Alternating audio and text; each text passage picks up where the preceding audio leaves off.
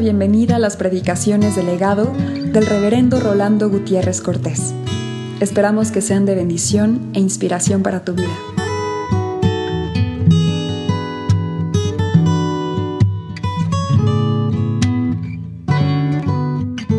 Mateo 10, versos 16 al 25. Esta va a ser de hecho la tercera lección de homilética de Jesús que estamos considerando. Esta es la tercera de cinco lecciones. Con la ayuda de Dios veremos. En este caso, la palabra del Señor dice así. He aquí, yo os envío como a ovejas en medio de lobos. Sed pues prudentes como serpientes y sencillos como palomas. Y guardaos de los hombres, porque os entregarán a los concilios y en sus sinagogas os azotarán. Y aun ante gobernadores y reyes seréis llevados por causa de mí, para testimonio a ellos y a los gentiles. Mas cuando os entreguen, no os preocupéis por cómo o qué hablaréis, porque en aquella hora os será dado lo que habéis de hablar. Porque no sois vosotros los que habláis, sino el Espíritu de vuestro Padre que habla en vosotros. El hermano entregará a la muerte al hermano y el padre al hijo. Y los hijos se levantarán contra los padres y los harán morir. Y serán aborrecidos de todos por causa de mi nombre, mas el que persevere hasta el fin, éste será salvo. Cuando os persigan en esta ciudad, huid a la otra. Porque de cierto os digo que no acabaréis de recorrer todas las ciudades de Israel antes que venga el Hijo del Hombre. El discípulo no es más que su maestro, ni el siervo más que su Señor. Bástale al discípulo ser como su maestro y al siervo como su Señor. Si al padre de familia llamaron Belcebú, ¿cuánto más a lo de su casa? Hay varios elementos en este pasaje que creo que valdría la pena, antes de adentrarnos en el mensaje mismo, considerarlos en la primera parte, cuando dice, he aquí yo os envío como ovejas en medio de lobos, el Señor está haciendo claro a los suyos, a sus discípulos, que lo que les esperaba eran ataques fieros, fieros mortales, como de lobos, que iban a darles zarpazos siendo ellos ovejas. De manera que ninguno de ellos que le estaban siguiendo fue engañado por él. Seguirle a él en cada uno de sus pasos implicaría este riesgo de hostilización. Sin embargo, a esta altura le va a decir que en medio de esta hostilidad ellos debían tener dos actitudes, prudencia y sencillez. No iban a contestar con golpes a la hostilidad, con intrigas a la persecución, con posturas de reclamos de derecho, sino con prudencia y con sencillez. El comportamiento de ellos estaba establecido. Luego, a estos mismos discípulos les va a decir que se guarden de dos cosas. Primero, de hombres que habrían de entregarles a los concilios sabiendo que cuando fueran entregados serían azotados en la sinagoga. Y las sinagogas eran los lugares religiosos. Sus discípulos no debían temer ser hostilizados por los religiosos. Normalmente son los religiosos los que van a ser mayores enemigos de sus seguidores. Y cubriéndose con un manto de piedad, habrían de hostilizar este tipo de discípula. Por eso, sufrir en el seno religioso no es desmoralizante para el discípulo, es verificación de lo que ya el Señor dijo que iba a pasar. Verso 18. Aún gobernadores y reyes habrían de ser llevados. Y allí habrían de ser llevados para dar testimonios ante los gentiles. Pero no deberían tener temor de quienes les entregaran, ni preocuparse de lo que deberían hablar, porque en aquella hora el Espíritu suyo, el Espíritu Santo, les habría de dar con qué hablar. Esto lo veremos más en detalle a la hora de analizar el mensaje. El verso 21. El discípulo de él no solamente iba a tener hostilidades de parte externa, sino también a nivel interno, en su propia casa. Los hermanos habrían de entregar a muerte a otros hermanos de ellos mismos. Un padre le diría a su hijo, prefiero verte borracho y en la cárcel, pero no que seas cristiano. Prefiero verte muerto y no que seas un cristiano. El Señor no engañó a sus discípulos. Les dijo claramente lo que habrían de sufrir. Y lo habrían de sufrir a niveles externos, pero también a niveles internos. Y allí de los mismos seres amados y entrañables de su corazón, habrían de sufrir. Sin embargo, al ser aborrecidos de todos por causa de mi nombre, ustedes no deben ser. Muchas veces les he dicho, nosotros tenemos que ser doctores en el rechazo. A nosotros no nos debe importar quién nos rechaza, ni quién nos aborrece, por causa del nombre del Señor. Con Jesucristo no pueden existir acomplejados que este me hace feo y este me dice fuchi y este me aborrece y este me corre, de mejores lugares me han corrido. Un discípulo del Señor no se amilana, no se desmoraliza, no se acobarda por ningún tipo de rechazo, externo o interno, de gente que le odia o de gente que le ama. Eso está claro en la descripción de Jesús en el Evangelio. Y es más, cuando persigan en una ciudad, pues a otra, no me aceptan en Toluca, pues me voy a Zitácuaro. No me aceptan en Zitácuaro, pues me voy a Morelia. No me aceptan en Morelia, pues me voy a Jalisco. Cuando persigan en esta ciudad, huid a la otra. De cierto os digo que no acabaréis de recorrer todas las ciudades de Israel antes que venga el Hijo de haciendo notar la inminencia de su retorno.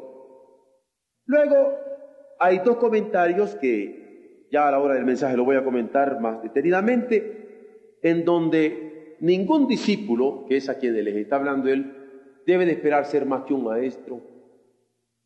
Y si así le está yendo al maestro, ¿cómo le dirá a los discípulos? Si al maestro lo estaban hostilizando, lo estaban aborreciendo, lo estaban persiguiendo, ¿para qué estaban esperando ellos que los trataran con bandeja de plata? Eso sería ilógico y realmente yo no quiero engañarlos, porque si ustedes son mis discípulos, a ustedes no les va a ir mejor. Porque el discípulo no es más que su maestro. Por otro lado, si yo soy el Señor y vosotros sois mis siervos, ¿cuándo se ha visto que el siervo se corre a la hora que al Señor lo atacan? No, si para eso están los siervos, para defender al Señor que les paga por cuidarlo. Entonces, ni el discípulo en que su maestro, ni el siervo en más que su Señor. Si al Señor le están haciendo estas cosas, pues al siervo con mucha más. Así que no nos vamos a sorprender por lo que yo he dado en llamar esta tercera lección de homilética, la persecución. La primera lección, propiamente hablando, fue sobre enviados. La segunda fue la jornada, pero el tercero es la persecución. Y aquí estamos en Mateo 10, del 16 al 25. ¿Por qué? Jesús está preparando a los suyos para predicar el Evangelio. Es decir, está dando clases de predicación, clases de homilética. Y muchos de nosotros queremos aprender a predicar, ¿no es cierto? Bueno, pues aquí está la clase de homilética, muy sencilla la de Jesús en cinco clases de homilética les enseñó cómo debían predicar. La tercera, extraña, no dice la introducción o el exordio o la proposición o la confirmación o el epílogo o la resolución. No se trata de homilética formal. Tampoco de análisis materiales del texto.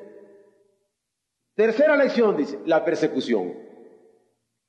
¿Pero cómo? Ah, Quiero explicarles que la persecución es inherente al discipulado. Nadie que ha sido discípulo de Cristo se ha librado de ser perseguido de alguna manera. Justamente como nos percatamos que el mundo nos está reconociendo como cristianos, es que ya hay conatos de persecución. Y es que la persecución es inherente al discipulado. Ahora, no por masoquismo, como los psicólogos a veces podrían enseñarnos que hay gente que le encanta sufrir por sufrir. No, no, no, no. No somos masoquistas. Pero ya sabemos que eso es parte del discipulado. Pero es nuestro privilegio es nuestra bendición. Es más, Jesús en determinado momento en el sermón de la montaña, ustedes bien recuerdan ese pasaje cuando dice, gozaos, alegraos. Vuestra merced es grande en los cielos. Así persiguieron a los profetas que fueron antes que vosotros. Bienaventurados sois cuando dijeren de vosotros todo mal. Cualquier especie de mal por mi causa, mintiendo. ¿Por qué? Porque la persecución es inherente al discipulado, pero no por un masoquismo, esta persecución, sino por una entrega total a los intereses del reino. En el mismo sermón de la montaña el Señor va a concluirlo diciendo, ¿por qué? Porque hay que buscar primeramente el reino de Dios y su justicia. Todo lo demás viene por añadidura. Y la persecución es inherente al discipulado porque los intereses del reino son los que tienen obsesionada nuestra mente y obsesionado nuestro corazón. Tiene trabada el alma en un interés que no estamos dispuestos a hipotecar. Es una siembra imparable. El discípulo siembra. Siembra si hay sol y siembra si hay lluvia.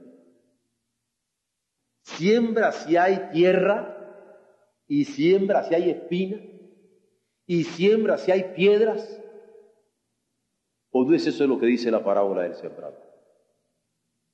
Porque el Evangelio es una siembra imparable en donde la simiente es fértil, aunque los campos no puedan retenerla. Siembra, siembra quiera la verdad divina. Deje en la roca estéril caer el grano que suele hallar la gracia una hendidura en el granito del orgullo humano. La siembra es imparable. Y por otro lado, es una tarea siempre inconclusa hasta que el Hijo del Hombre venga en su gloria. Si ustedes quieren hablar a niveles pedagógicos, porque hay algunos pedagogos entre nosotros, vaya ritmo de empresa, vaya ritmo de enseñanza, Vaya ritmo de predicación. Vaya ritmo el que Dios quiere en la iglesia. Siembra, siembra, siembra, siembra, siembra, siembra. Ese es el ritmo, ese es el ritmo. Es como ir con cuatro cuartos, ¿no? Un, dos, tres, cuatro. Siembra, siembra, siembra, siembra, siembra, siembra, siembra. Es el ritmo. Imparable ritmo preñada de valores eternos. Porque los valores de la palabra son determinados. Justamente el próximo domingo en la mañana, si Dios nos da la vida, estaremos viendo un verso que me gustaría que desde ahora vayan celebrando y, saboreando en el corazón. Vean ustedes en Eclesiastés 3.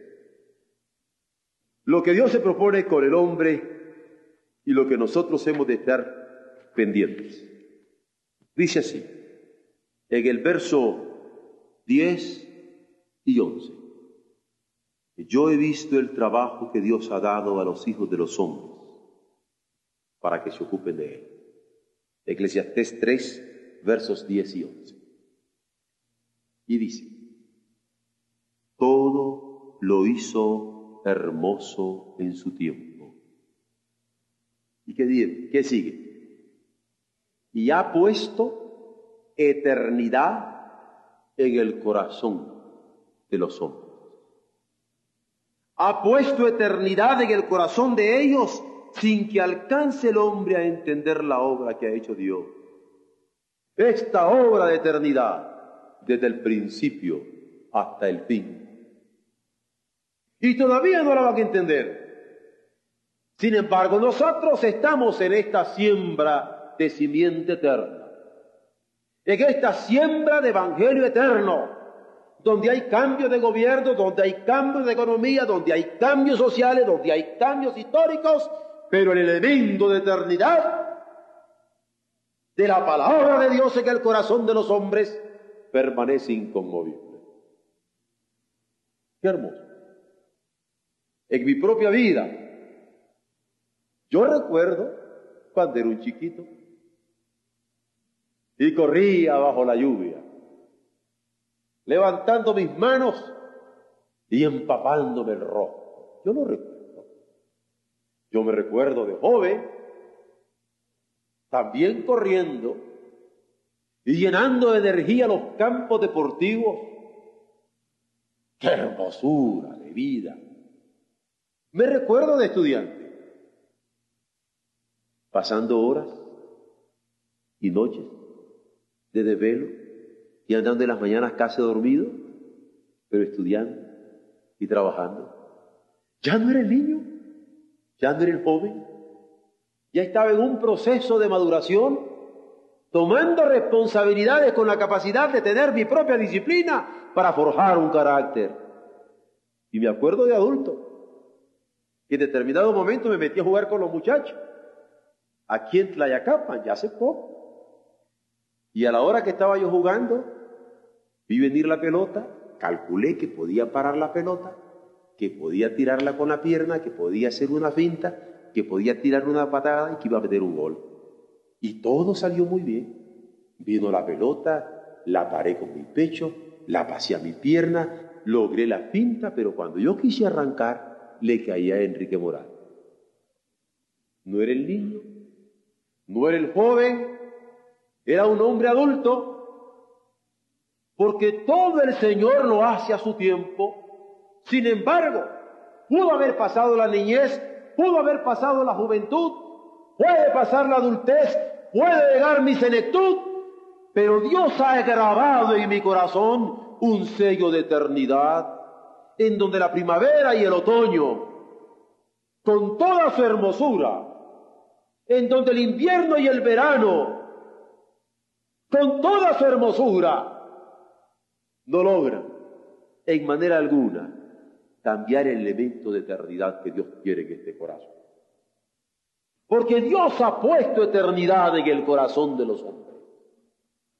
Y nosotros somos sembradores de esta simiente de eternidad en el corazón de los hombres. Y lo ha hecho hermoso, dice Dios. Pero ahora vamos al pasado. En primera instancia, los versos 16 al 18 nos dice que son enviados. Pero no se trata de un envío apostólico, como podríamos ver nosotros que estamos imponiendo las manos y enviando a los hermanos a predicar a los campos misioneros y diciéndoles con canciones espirituales, adelante misioneros. No, son enviados como ovejas en medio de lobos. No le dicen, ustedes prediquen así, así, asado. No, le dice, van a ser prudentes y van a ser sencillos. Y las analogías son que como serpiente o que como paloma. Un par de animalitos que son utilizados por el Señor para que estuviera claro en la mente de sus predicadores. Ustedes, mis queridos predicadores, ustedes, mis queridos enviados, como ovejitas. Pero ¿cómo? Yo no tengo cara de borrego. Como ovejitas y en medio de lobos. Y allí no los quiero con la elocuencia del Crisóstomo, sino prudentes y sencillos. Quiero que se guarden de los enemigos de la fe. Ah, porque le da su advertencia. Habrían de guardarse de estos enemigos de la fe, pero también que se guardaran de aquellos que se sentían amenazados con su presencia. Por ejemplo, los gobernadores que se sentían amenazados con la presencia de los cristianos que andaban alborotando el pueblo. Y realmente cuando alguien se siente amenazado por mi presencia, trata de lastimarme. Por eso es interesante saber cuándo uno entra y cuándo uno sale. Hay lugares donde yo quiero estar y en otros que evito estar. El Señor me ha dicho que lo evite. Donde alguien se siente amenazado por mí por causa de mi predicación, yo trato de evitarlo. Es exactamente de Jesús. Y no se trata de una cobardía. Eso no es parte de nuestra agenda, sino de una prudencia y de una sencillez que nos llama a evitar a aquellos enemigos y a los que se sienten amenazados por causa de nuestra proclamación. Segundo, estos enviados, ya en el verso 19, son expuestos a testificar en cualquier momento. Esto de poderse expuesto es básico. Muy pocas veces nos queremos exponer, ¿no es cierto? Porque exponerse es exponerse a muchas cosas. Yo a veces me expongo, cuando me expongo aquí para saludar a mi iglesia, hay personas que quieren aprovechar el momento para una consulta. Y yo estoy saludando a la iglesia. Y yo no quiero de manera alguna correr a nadie con ello. Pero estamos en una hora de salud, en una hora de consulta. Aunque claro que siempre hay emergencias y hay que atenderlas. Y yo estoy plenamente de acuerdo. Pero una cosa es una emergencia y otra cosa es ser un aprovechado y no respetar el tiempo de los hermanos. Yo soy alguien que me expongo. Y también nosotros somos algo que nos exponemos. Si tenemos una fuente de trabajo, alguien se puede acercar a nosotros y nos dice, hermano, ¿y no nos da un trabajito por ahí? Y a veces cuando nos exponemos lo que hacemos es sacar el bulto, no, porque me van a andar buscando trabajo. Si soy un médico, ay, pues, doctor, perdone, pues aquí una consulta gratis. Como no quieren pagar la consulta, se quieren aprovechar del hermano médico ahí al. Y como el médico, cualquier otra cosa. Es peligroso exponerse, yo lo entiendo. Sin embargo, el Señor nos manda a exponernos para testificar en cualquier momento, en eso sí, en cualquier momento debemos estar expuestos para que se nos pregunte de nuestra fe. Podríamos estar amarrando un negocio. Y ahí sería al otro lado, dígame, antes que terminemos el negocio, como que usted predique el Evangelio, ¿no? Sí, para servirle. Óigame, ¿cómo es eso? Mire, amarremos el negocio y después hablamos del Evangelio. Aquí no. Aquí para luego es tarde. Salvo que uno encuentre una trampa, como algunas que me he encontrado este estudiante yo, que me quieren hacer una pregunta de ese tipo para que no les dé la lección. Y eso no se vale. Ahorita nos agarramos afuera, ya vamos a verlo, pero ahora vamos a la lección. Pero lo que el Señor dice que debemos estar expuestos a testificar en cualquier momento, inesperadamente, sin tiempo para prepararse. Porque de modo que le digamos, ¿sabe qué? Voy a ir a buscar ahorita y ahorita vengo a decirle. Luego, luego. Porque vamos a estar bajo la protección del Padre. Dice, ni se preocupe de lo que van a decir porque el Padre, su Espíritu, le va a permitir tener las palabras que responder a la pregunta que se les hace. Enviados pues, expuestos a testificar. Tercero, siendo instrumento del Espíritu de Dios. Instrumento. Ustedes han visto a un ventríloco. A veces aparece como un muñequito que habla acá y el otro es el que está diciendo la palabra. Hay un momento en que nosotros aparecemos como ventríloco. Dios habla. Y nosotros estamos como ecos vivos de su voz. Jesús dice, yo hablo la palabra que he oído de mi Padre. Y en realidad no tenemos derecho de hablar algo que no hayamos oído de parte de Dios como mensaje para la iglesia. Sino con qué derecho hablamos. Se trata de ser instrumentos como tubitos muy limpios para que pase todo el líquido por allí instrumento del Espíritu de Dios, quien va a hablar a través de ellos. Así dice, hablará a través de ustedes. Quien les va a convertir en eco vivo de su voz. Y no solamente eso, quien estaría en ellos. El Espíritu estaría en ellos. Entonces sus predicadores van a ser capaces de ser instrumentos del mensaje que él tiene, ecos vivos de ese mensaje y plenos de la presencia de ese Espíritu del Señor. Justamente, también el domingo por la mañana, con la ayuda del Señor, vamos a ver lo que significa este Espíritu de Cristo a la luz del Evangelio. Un espíritu pleno de humildad, por no decir de humillación ya lo explicitaremos mucho más abundantemente el domingo. Pero hemos de ser instrumentos del Espíritu de Dios. ¿Quiere usted ser predicador del Evangelio? No hable sus ideas. No diga lo que usted piensa. No diga lo que usted siente. No diga lo que usted cree y quiere y le parece bueno, sino lo que el Señor es. Eso es todo. Porque soy predicador. El predicado tiene un sujeto. Pues el sujeto de la predicación es Dios o no hay predicación. El sujeto de la predicación que Dios Padre, Dios Hijo, Dios Espíritu Santo. Yo voy a predicar de Dios. Esos son los discípulos. Por eso es que van a sufrir la persecución. Y lo van a hostilizar de fuera. Y lo van a utilizar adentro. Como ovejitas en medio de los enviados, expuestos e instrumentos de su espíritu. Versos 21 y 22, en cuarto lugar, con amenazas internas. Aparecen amenazas internas en las relaciones del hogar. Aparecen amenazas en las diversas circunstancias. Pero ¿para qué son estas amenazas?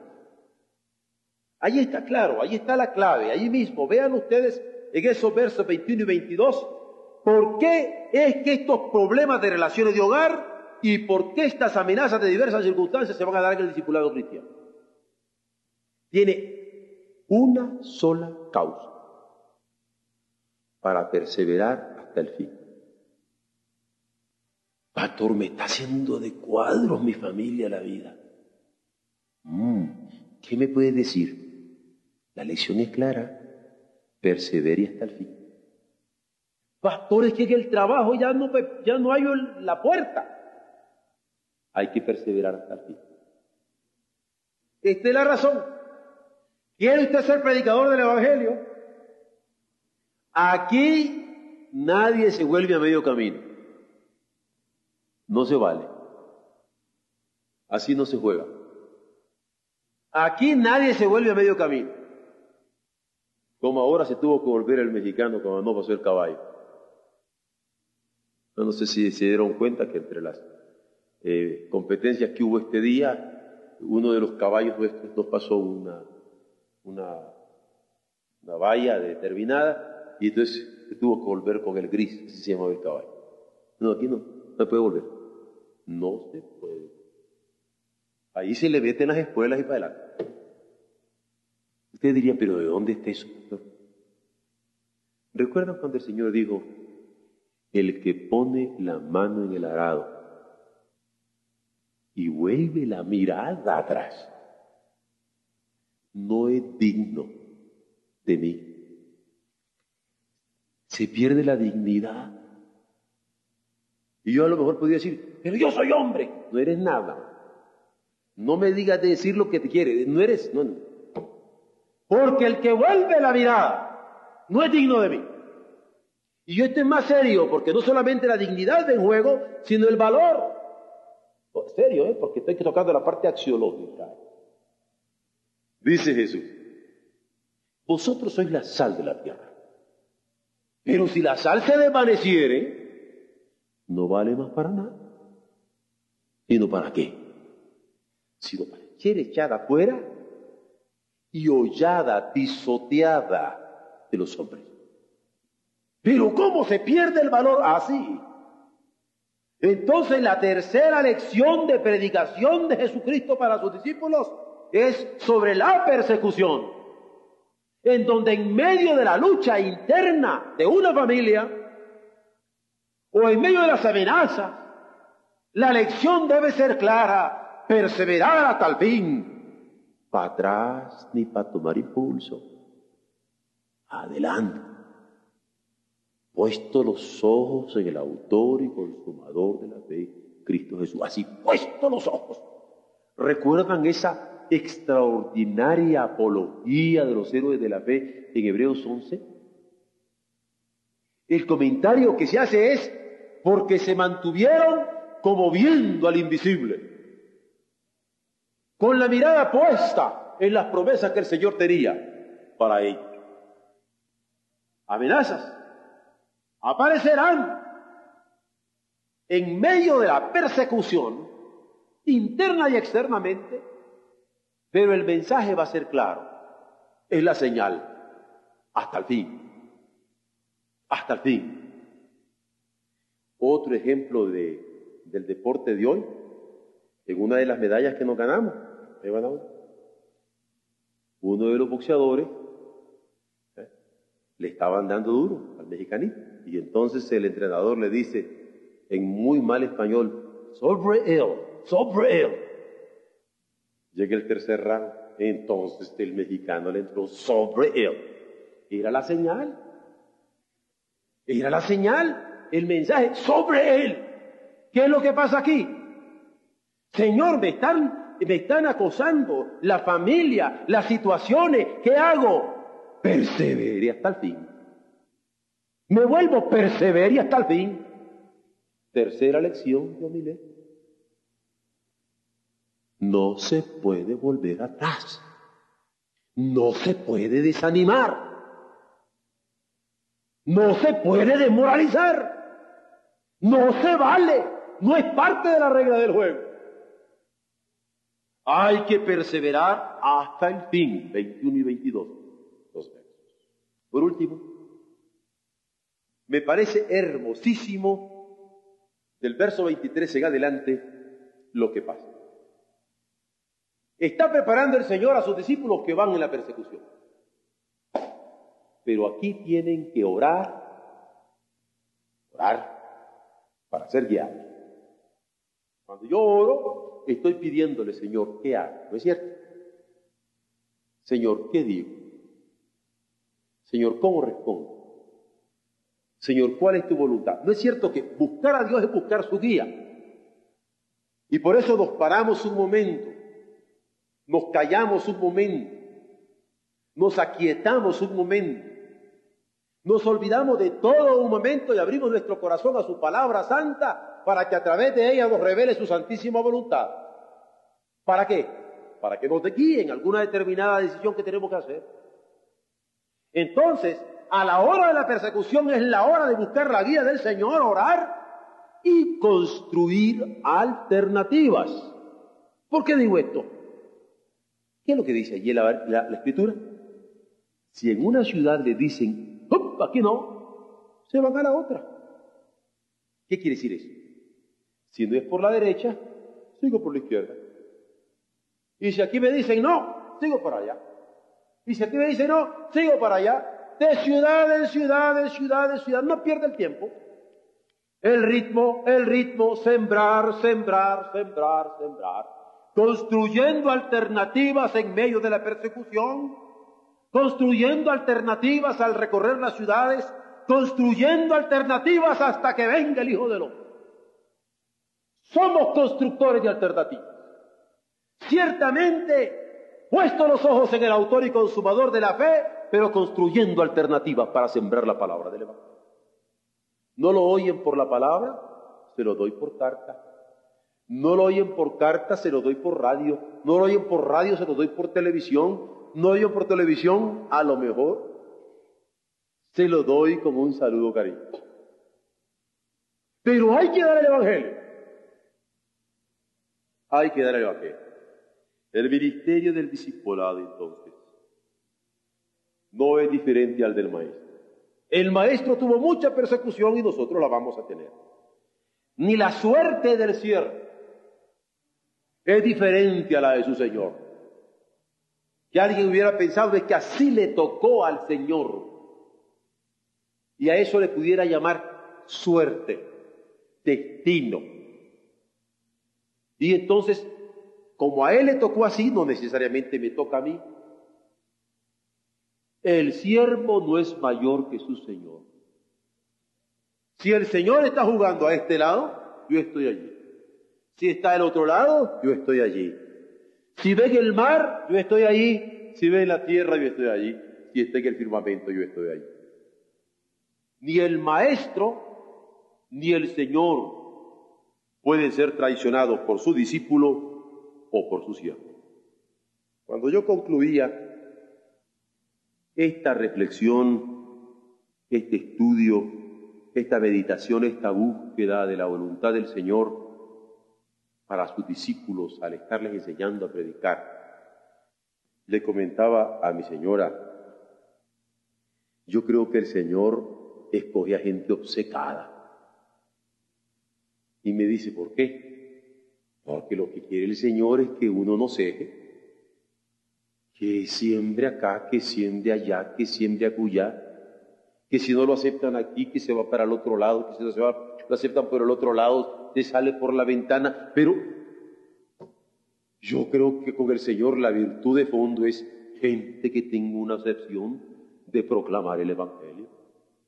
Haya ritmo, le decía al principio, pero por otro lado le diría ahorita, vaya obsesión, el reino, el reino, el reino, el reino.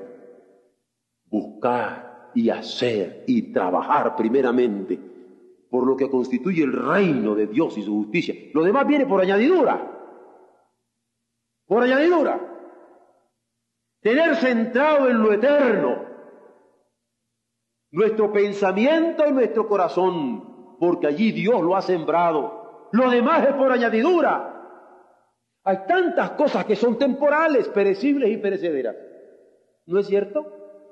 Pero esas cosas que son temporales y perecibles, que pasan, Ah, como les decía, que pasó mi niñez, pasó mi juventud, está pasando mi adultez. Pero esas son cosas que pasan. Pero la verdad que Dios ha impreso en mi corazón por la gracia de su Hijo, eso no pasa. ¿Creen ustedes que esta gracia que el Señor está poniendo en mi corazón día a día tiene menos vigor que la alegría del niño que brincaba en la lluvia?